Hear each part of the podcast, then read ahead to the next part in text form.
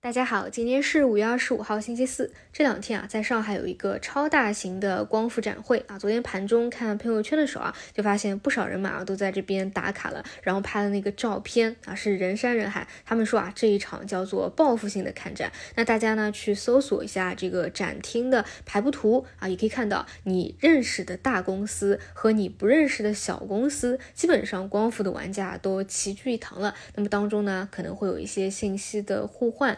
哎，所以你会发现啊，这几天光伏板块是不是频频的在盘中有一些异动啊？跟达这个预期和相关的信息的催化都是息息相关的。那么更客观一点啊，大家去看整个光伏设备板块的一个指数，早也不是四月以前的下跌通道了，整体呢已经是在走平，包括比较好的细分方向啊，都是不断的在走一个小小的稳定的趋势，反而呢去比一些前期的所谓的主线要更加稳定一些。那昨天晚上呢，简要去整理了一下参会的研究员他们回来的笔记啊，给大家做一个总结。其实简单来说呢，就是光伏需求的上调，主要的驱动力啊是 TOPCon。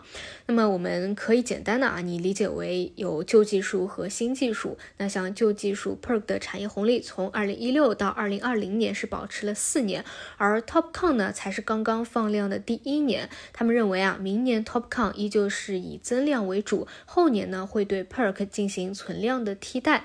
Perk 呢，当时是可以快速复制的，而 TopCon 是我们国内的企业一步一步慢慢摸索走出来的。而目前来说，国内对 TopCon 的接受度是非常高的，国内大招标都有 TopCon 的展产品，近期标志性项目的 N 型产品占比也达到了百分之四十以上。因此呢，你可以理解为啊，呃，光伏的需求还在这边，而其中的主要驱动力呢，还是 TopCon 这一条线。所以你会。发现啊，昨天和前天盘中有异动的弹性最好的方向啊，还是 TOPCon 去引领的。这里大家应该没有忘记啊，去年光伏 TOPCon 之所以走出一波非常漂亮的行情，就是低估值加上业绩放量进行的一个推动。但是这里大家一定要注意啊，就是现在的一个环境和去年和前年又有很大的差别了。这里指的是一波调整。充分以后，在一个比较低的位置和估值，又有业绩的确定性，又有景气度的推动，有事件的刺激，它会引领一波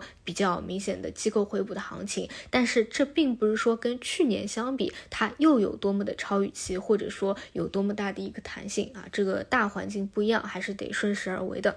嗯，所以光伏后面继续轮动的话啊，主要聚焦，你们要聚焦的话啊，还是看这一个展会反馈过来的 TOPCon 这一条。条线吧，啊，当然现在的环境下，就是基本上没有哪个细分方向啊是连续的，连续几日能够有持续性的，基本上就是这两天轮动这个，后两天又轮动到其他方向去了。那么现在在轮动方向里的啊，就是有光伏的新一些新技术啊，还有半导体的一些细分方向啊。昨天是存储芯片和光刻胶，还有呢就是 AI 里的细分方向啊，主要是像 CPU 啊和游戏啊这些能够看得到业绩的，基本上也没没。有什么太强太明显的一个主线嘛？那比如像昨天啊，有一部分资金去做 CPU 和指数的共振反弹，但其实客观来说呢，也是比较弱势的。基本上呢，由一个科大讯飞的啊谣言，对吧？没有未经证实的，能够带动一个板块的回落。再加上你们看龙虎榜啊，对于这些起涨的龙头也都是卖出的一个情况。